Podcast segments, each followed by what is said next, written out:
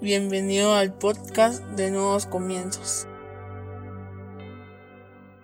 Bienvenidos sean todos y cada uno de ustedes una vez más a Nuevos Comienzos. Qué alegría tenerlos con nosotros este día. Hoy vamos a hablar sobre causalidad. Para eso vamos a leer Romanos 8:28. Sabemos que Dios obra en toda situación para el bien de los que lo aman, los que han sido llamados por Dios de acuerdo a su propósito. Cierra tus ojos, vamos a orar. Señor, te damos gracias por el privilegio que nos das de aprender de tu palabra. Te pedimos que hables a nuestra vida, a nuestra mente, a nuestro corazón, a nuestro espíritu, que renueve nuestros pensamientos, que nos permitas comprender a cabalidad todo lo que tú nos quieres enseñar en este día, pero sobre todo que lo que hoy aprendamos lo podamos llevar a la práctica por medio de obras en nuestra vida diaria, para así no ser solo oidores de tu palabra, sino hacedores de la misma. En el nombre poderoso de Jesucristo. Amén y amén. Como te digo, Hoy vamos a hablar sobre causalidad. La causalidad es algo que sucede con un plan, con un propósito, con una circunstancia. Yo no sé si tú crees en las casualidades o en la causalidad. Yo creo en la causalidad. Por supuesto que es muy común escuchar a las personas decir qué casualidad la que ha sucedido, cuando realmente detrás de todo eso hay un propósito. Tú me vas a decir, Max, o sea que mi dolor también tiene un propósito, o sea que mis malos momentos también tienen un propósito, o sea que las situaciones difíciles que me han tocado pasar también tienen un propósito? Claro, porque según Romanos 8:8 sabemos que Dios obra en toda situación para el bien de los que lo aman. No es que estemos obrando nosotros, no es que el universo se puso de acuerdo, no es que las estrellas se alinearon, sino que todo lo contrario. Sabemos que para los que aman a Dios, todas las situaciones obran para bien, o sea, tienen una causa, una causa en específico. A veces nosotros pecamos de ser personas orgullosas o de ser personas que creemos que todo lo podemos. Mira, es interesante y yo no le quito mérito al hecho de que nos esforcemos todos los días. Todos y cada uno de nosotros nos esforzamos hoy por venir a la iglesia. Todos y cada uno de nosotros tomamos la decisión de si hacemos una cosa o no la hacemos. Todos y cada uno de nosotros hemos puesto un grano de arena para tener éxito. Si no, dime por qué estudiaste. Si no, dime por qué llegaste a ese trabajo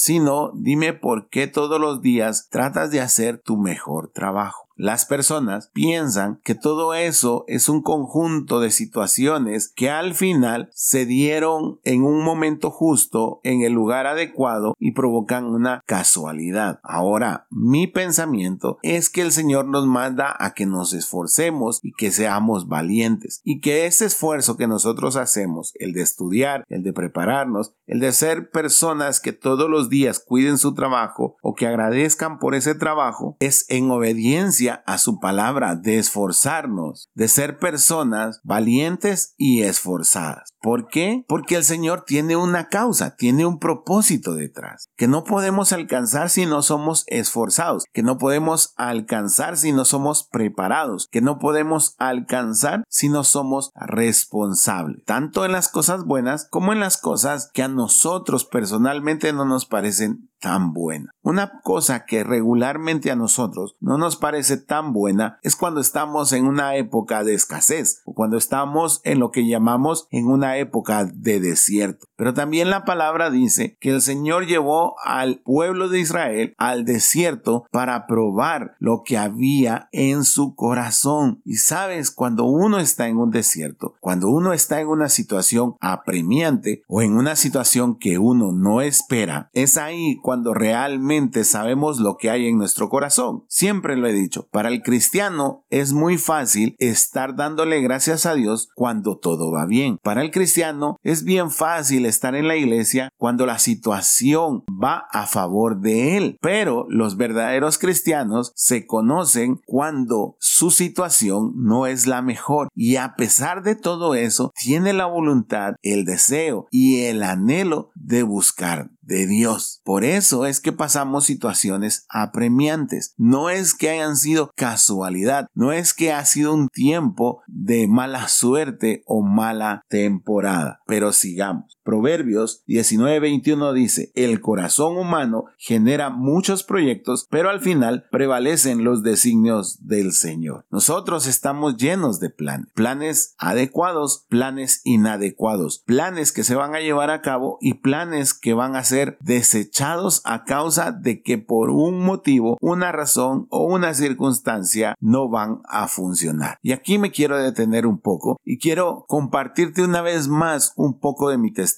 Esto a mí me costaba creerlo, porque llegó el momento en el que, como te dije al principio, yo creía que mi trabajo era a causa de mi preparación, a causa de que me quemé las pestañas estudiando, a causa de que tenía un amigo que conoció al que hoy es mi jefe. Pero hace más de siete años la empresa quebró de la noche a la mañana. En la empresa no se podían pagar los sueldos, no se podía ni siquiera pagar la electricidad ni el agua y literalmente me quedé sin sueldo. Nos quedamos sin ingresos durante aproximadamente dos años. Si tú me preguntas a mí que eso tenía un propósito, yo en ese instante te hubiese dicho, no lo entiendo, no sé, no es posible que tenga un propósito. ¿Cómo me vas a venir a decir a mí que hay un propósito el que yo no sepa cómo proveer para mi familia? El que mi hijo no tenga lo suficiente para pasarla bien, el que mi esposa tenga que hacer malabares para prepararnos comida con lo que apenas tenemos. ¿Cómo me vas a decir a mí que hay un propósito propósito por el cual yo me tengo que ir a endeudar para poderle darle de comer a mi familia. En ese tiempo a mí me correspondía poner la refacción del grupo de jóvenes en el que yo me encontraba o del cual yo me encontraba liderando. Y sabes, nosotros los lunes, martes, miércoles, jueves, viernes y sábado nos levantábamos todos los días pensando qué íbamos a hacer para comer ese día, qué, qué situación se iba a dar para que nosotros tuviésemos para ese día. Pero de sábado a domingo nosotros veíamos un milagro, porque de sábado a domingo el Señor usaba a las personas para que tuviésemos para llevar la refacción a la iglesia. Ahora tú me vas a decir que Dios más injusto. No, porque yo te estoy contando esta anécdota, porque mi hijo te puede contar esta anécdota, mi esposa te puede contar esta anécdota y las personas más íntimas de nosotros te pueden contar esta anécdota. No nos morimos de hambre. Es más, no perdí mi trabajo, ni siquiera me cambié de trabajo. En el momento que me salió una oportunidad de trabajo en la cual iba a ganar mejor, en la cual yo ya había mudado mis cosas a la nueva oficina, así como te lo estoy diciendo, en ese tiempo, ese día, el último, el día en el que yo tenía que presentarme a la otra empresa, se generó una reunión en una empresa con mi jefe. Y me recuerdo que estando en el parqueo de esa empresa, mi jefe me dijo, hay una alternativa para que salgamos de la quiebra, pero necesito saber si te vas a quedar o te vas a ir. Y contra todo pronóstico, en serio, cualquiera de ustedes en los cinco sentidos hubiese dicho, me voy porque desde hace dos años no tengo sueldo. Ahí, cuando iba para mi casa, comencé a orar y a decirle al Señor, dime qué hacer. En el momento que yo reconocí que el Señor tenía un plan que yo no podía ver, en ese momento comenzaron a cambiar las circunstancias. Ahora, ¿por qué pasó todo esto? Porque tenía que aprender humildad. Se me había olvidado de que quien había proveído ese trabajo era Dios, de que yo debía de ser agradecido no con el sueldo que yo tenía cada fin de quincena, sino que yo debía de ser agradecido con la provisión de Dios y eso me iba a hacer una mejor persona. Entonces, no fue casualidad, fue una causalidad, porque mis planes fueron desechados los míos, pero los de Dios se cumplieron. Aprendí a ver en serio qué había en mi corazón, pero sobre todo aprendí que mi hijo era diferente. Hubieron situaciones durante esos dos años en las cuales yo hoy en día puedo decir me llené de satisfacción de oír hablar a mi hijo a pesar de que era un niño, de sobrellevar la situación muchísimo mejor de lo que yo la podía sobrellevar y hasta el día de hoy que nos sentamos en el comedor de la casa, yo le agradezco a mi esposa que durante ese tiempo nunca se quejó. Durante ese tiempo fue tan inventiva que a pesar de que no había nada, ella siempre ponía algo en mi lonchera para el almuerzo. Yo no sé cómo lo vivió ella, pero yo de ella nunca oí una queja, de ella nunca oí una presión y eso hizo que si todavía cabía más, me enamorara de ella y que aprendiera a valorarla aún más como esposa. Nos enseñó a ser más unidos y tal vez hoy no seríamos la familia que somos si no hubiésemos pasado esa situación. Hoy no quiere decir que no nos han llegado temporadas fuertes económicamente, pero hoy sabemos que nos tenemos los unos a los otros y que juntos podemos salir adelante y que si hay un quetzal, vamos a ser agradecidos y si hay miles de quetzales, vamos a ser agradecidos en la misma manera que cuando había un quetzal. Hoy no nos movemos por lo que podamos conseguir económicamente, sino por el instrumento que podemos ser en las manos del Señor. Ahora dime tú si no existe una causalidad en esa situación. Yo puedo poner ese ejemplo y te lo comparto, pero tú puedes poner muchos ejemplos más y que si tú analizas te darás cuenta que esa situación apremiante, que ese dolor, que ese luto o que esa enfermedad hicieron que tú cambiaras. En el momento, obviamente, tú no querías que nadie te hablara de Dios, tú no querías que nadie te recordara que había un propósito, tú lo que querías era salir de esa situación. Y ahora que la has superado, te das cuenta que hubo un trabajo en tu corazón que generó una causalidad, haciendo real la palabra de Proverbios 19:21 el corazón humano genera muchos proyectos, pero al final prevalecen los designios del Señor. Mira lo que dice Isaías 55.8 porque mis pensamientos no son los de ustedes, ni sus caminos son los míos, afirma el Señor. Como te dije al final del testimonio anterior,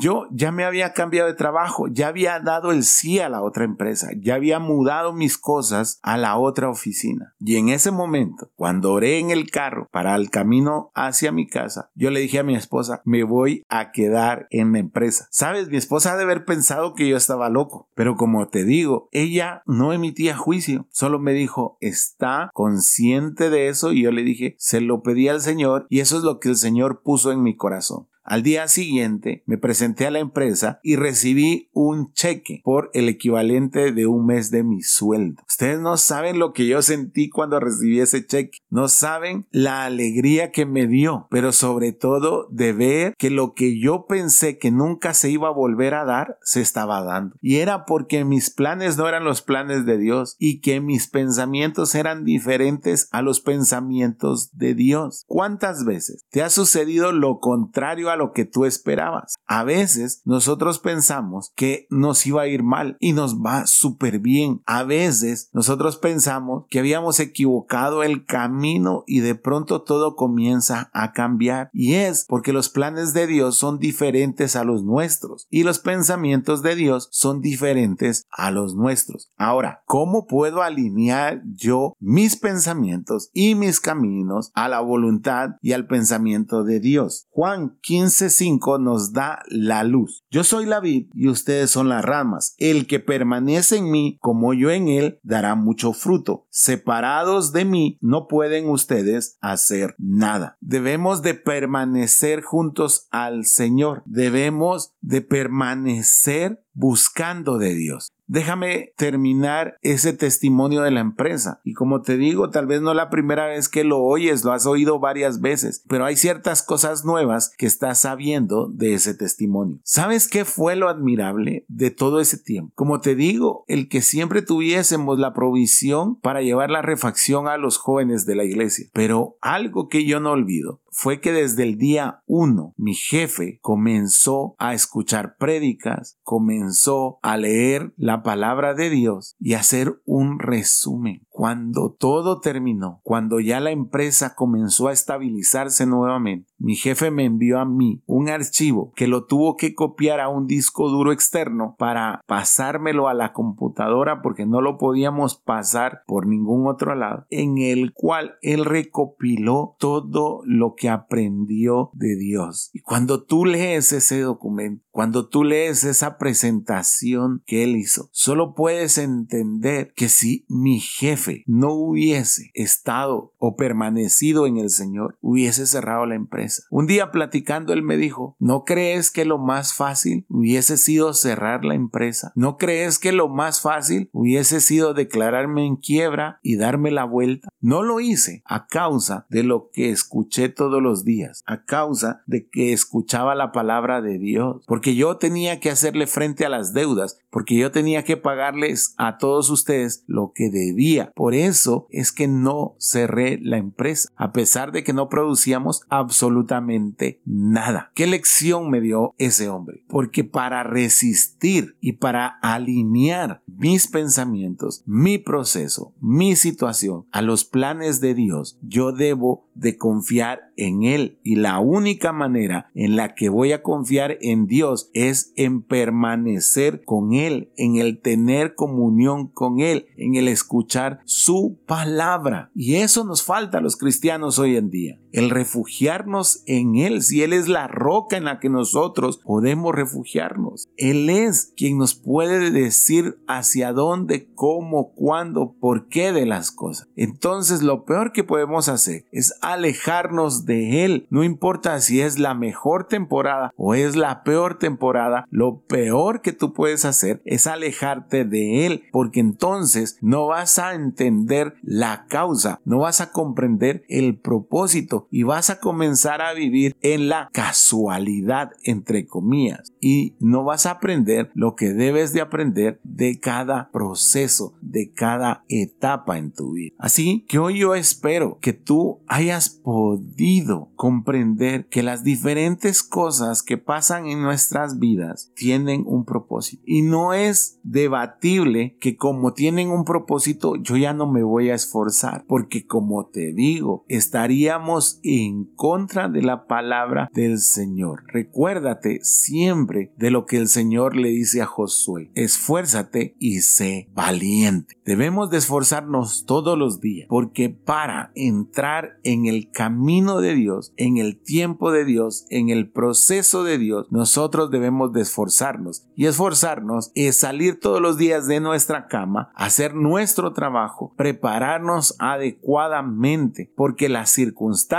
nos van a llevar siempre al propósito de Dios, aunque nos parezca o no nos parezca. Y por último, es que Max, mi trabajo fue cuestión de suerte, no de bendición. Te comparto el último pasaje que vamos a utilizar este día. Proverbios 16:33. La gente mete fichas en un bolso y las agita, pero el Señor decide cuál es la que sale. Aún en lo que nosotros llamamos suerte está la voluntad de Dios. Ahí lo dice. La gente mete las fichas en la bolsa, las mueve, las agita, pero aún la que salga es voluntad de Dios. Entonces, no digas es que es mi suerte, es que fue la suerte. No, porque aún la suerte, el resultado de esa suerte, la manda el Señor. Así que lo que nos queda es seguir haciendo las cosas con excelencia de la manera adecuada, porque a su tiempo, en su momento, los pensamientos y los planes de Dios van a unirse a los nuestros y en ese momento veremos la causalidad que tenía el Señor en nuestras vidas. Así que te voy a invitar a que cierres tus ojos, vamos a orar. Señor, te damos gracias porque hoy aprendimos que todo está bajo tu propósito, que todo está bajo tu voluntad, aún lo que nosotros llamamos suerte. Padre, permite que nosotros encontremos tu favor, tu bendición a través de nuestro esfuerzo, de nuestra dedicación, de la excelencia, para que tú nos lleves, Señor, de acuerdo a tu propósito y que comprendamos de una vez por todas que las casualidades no existen, sino que hay un propósito y una causalidad detrás de todo eso. Te damos gracias porque hoy, Señor, cada situación, cada momento que atravesemos, que a nosotros nos parezcan buenos o que nos parezcan malos, sabemos que en cada uno de esos tiempos tú estás tomando el control porque nos estás llevando hacia un plan y hacia un propósito. No permitas que bajo ninguna circunstancia nos alejemos de ti, sino que nos mantengamos cerca de ti. Te lo pedimos en el nombre poderoso de Jesucristo. Amén y amén. Espero que este podcast haya sido de bendición para tu vida. Si es así, compártelo en tus redes sociales. Recuerda, todos los domingos nos reunimos a partir de las 9 de la mañana en la sala número 3 de los cines de Tical Futura. Será un placer recibirte con los brazos abiertos. Que Dios te bendiga.